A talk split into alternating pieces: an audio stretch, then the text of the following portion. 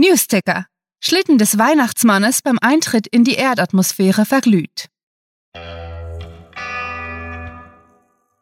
Willkommen zum Cluecast Weihnachtsmonat.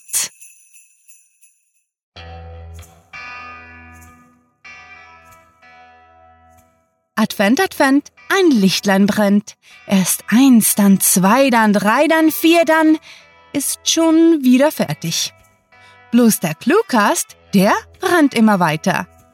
Ihr habt es erfasst. Wir bereiten uns geistig darauf vor, Tannen zu fällen, Kerzen zu entfachen und sind dabei, mit euch einen weiteren megalotastischen Special-Monat zu feiern.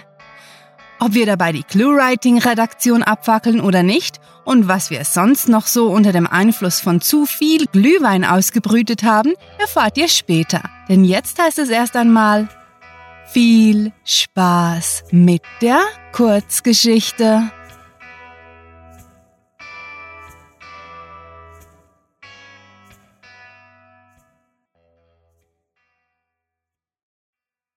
Advents-Special Tee, Dirnen und Weihnachtsmänner. Halt die Flugfläche, verdammt! nörgelte Roger lautstark, nachdem Mario zum wiederholten Male ins Schwanken gekommen war und dabei beinahe einen Teil ihrer Ladung verloren hätte. Der Angesprochene zuckte lediglich unbeeindruckt mit den Schultern und flog wie zum Trotz eine kleine Schlaufe, bevor er mit einem schelmischen Grinsen sagte, Schieb's nicht mir in die Schuhe, wenn du zu alt für diesen Mist wirst. Ach, halt die Klappe!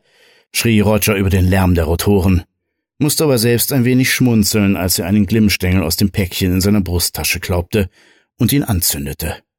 Roger stand kurz vor der Pensionierung und hatte deshalb das letzte Jahr damit verbracht, seine Nachfolger in die Feinheiten des Transportfliegens einzuführen und hatte Mario eigenhändig dafür ausgesucht.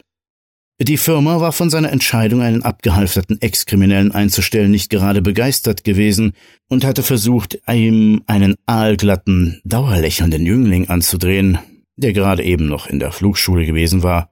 Er hatte sogar im Büro des Chefs antreten müssen, nur um dem Typen, der selbst noch nie einen Hubschrauber geflogen hatte, mit stoischer Miene zu erklären, dass er lieber mit einem stinkenden Border Collie im Cockpit sitzen würde, als mit einem Schnösel, der seinen Pilotenschein nur deshalb gemacht hatte, um sich und seine Freunde auf Skitrips zu fliegen. Auf jeden Fall hatte Roger seinen Willen durchsetzen können, und Mario wurde zum Ärger aller anderen eingestellt. Natürlich hatte er dafür nie ein Dankeschön von seinen grobschlächtigen Schützlingen bekommen, sondern lediglich die üblichen dummen Sprüche, die man normalerweise in Kneipen zu hören bekam, doch Roger fand das toll. Wenn du den Unsinn nicht sofort lässt, begann er lachend, bevor er von einem heftigen Hustenkrampf übermannt wurde. Alles okay? fragte sein Co-Pilot mit besorgtem Blick und reichte ihm eine PET-Flasche mit abgestandenem Tee, den Roger mit verzogenem Gesicht ablehnte. Bleib mir mit dem Kräuterzeugs vom Leib! protestierte er keuchend und zeigte mit seinem Finger auf die große Frontscheibe des Helikopters, bevor er anfügte. Und konzentrier dich endlich auf den Horizont, du Dummbeutel! Etwas widerwillig drehte Mario endlich seinen Kopf und schwieg eine Weile, bevor er seufzte und kleinlaut sagte, die Gänseblümchen sind krampflösend, weißt du.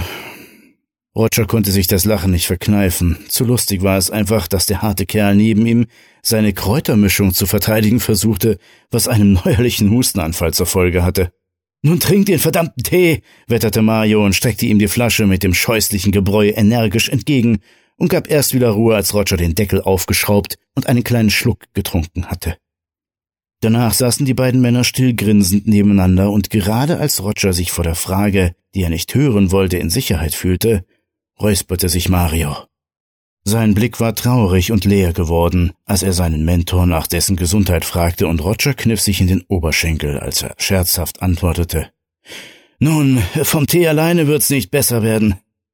Er hatte die Träne in Marios Augenwinkel gesehen, sie aber ignoriert und versucht, mit belanglosem Geplänkel über Weihnachtsmänner und Spielzeugfabriken vom Thema abzulenken.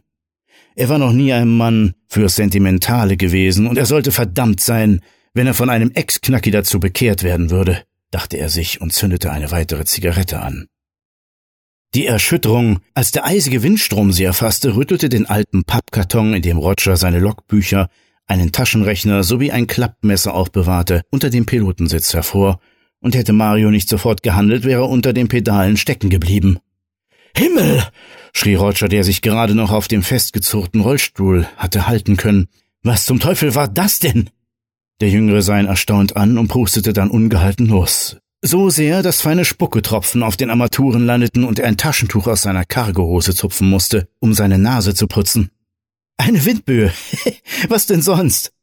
kicherte er wie ein Schulmädchen, bevor er Roger kräftig auf die Schulter klopfte und wissen wollte, sag mal, hat die Paraplegie jetzt auch schon dein Hirn lahmgelegt?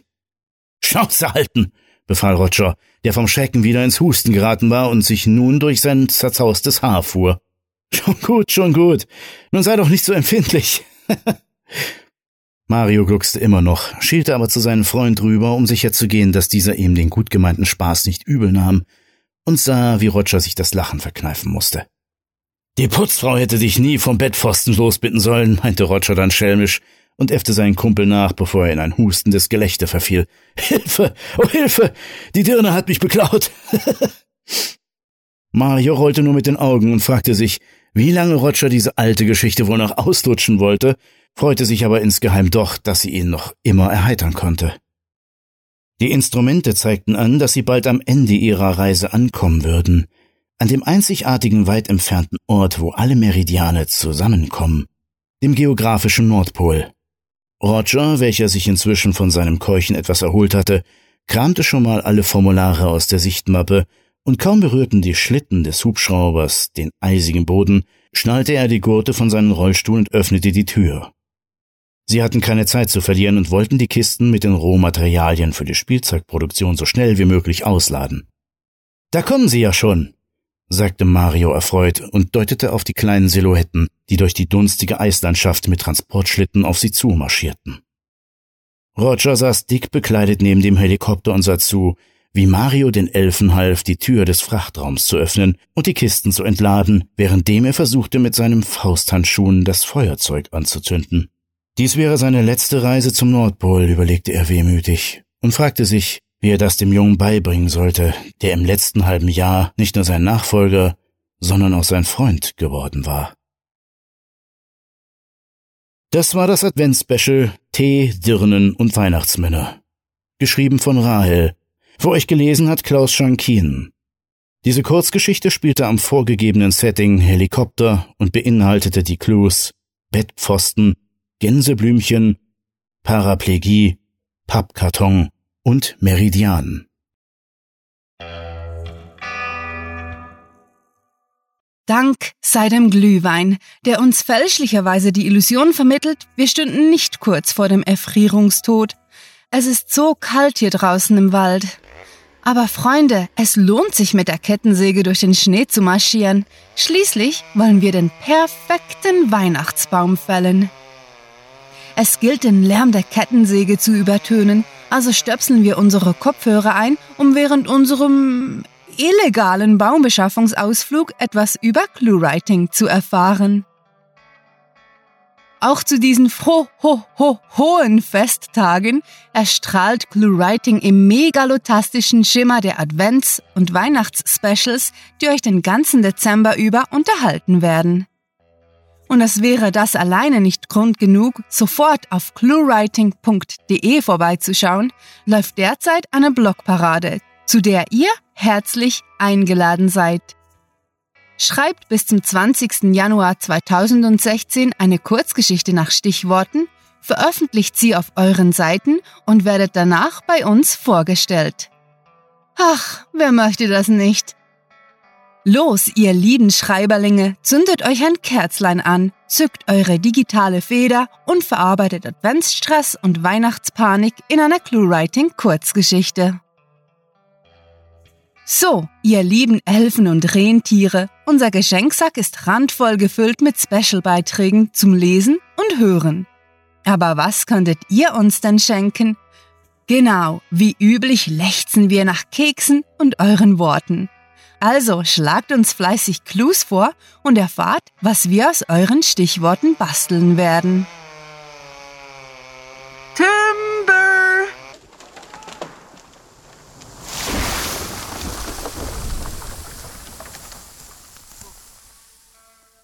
Ha! Wir haben den perfekten Weihnachtsbaum für unsere Redaktion. Da hängt sogar schon eine kostenlose Lichterkette dran. Den verladen wir jetzt flugs und dann nichts wie weg. Mindestens genauso freudig sammeln wir auf hörtalk.de unsere Sprecher ein. Nur haben wir die bis jetzt noch nicht mit Lametta dekoriert. Hm, ob die sich wohl über Festtagsschmuck freuen würden? Ähm, ja, wir testen das gleich mal und ihr, werte Zuhörer, bringt den wunderbaren Stimmen des Cluecasts etwas Eierpunsch. Besucht diese Helden des Cluecasts auch auf ihren Seiten und vergesst nicht, dem glockenhellen Klang ihrer Stimmen zu folgen.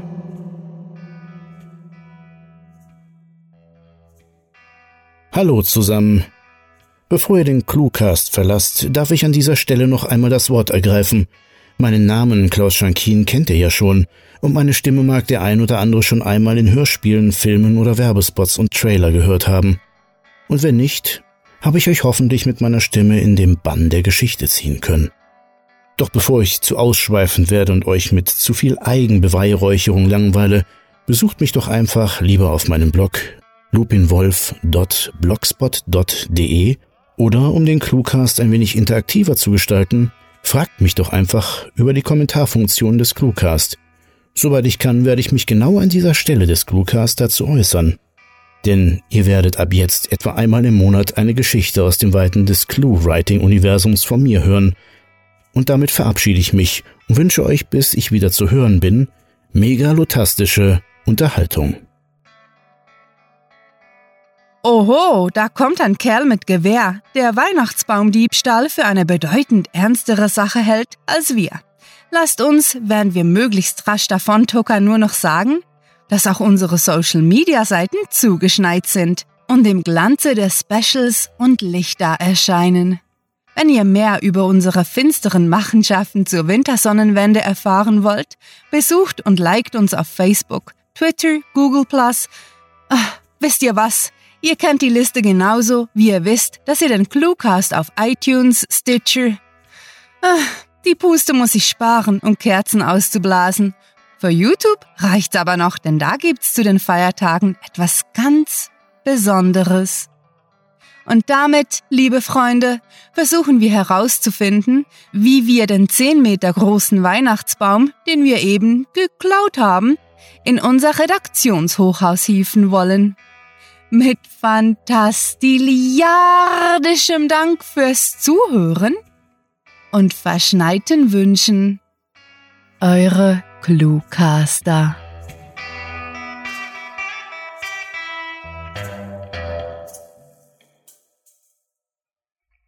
Auch Instantsuppen bereiten sich nicht selbst zu.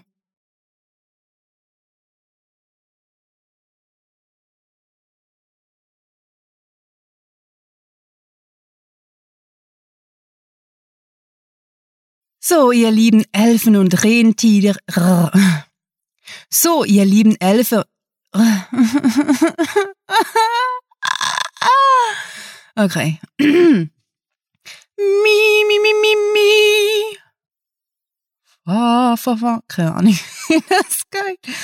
Ah.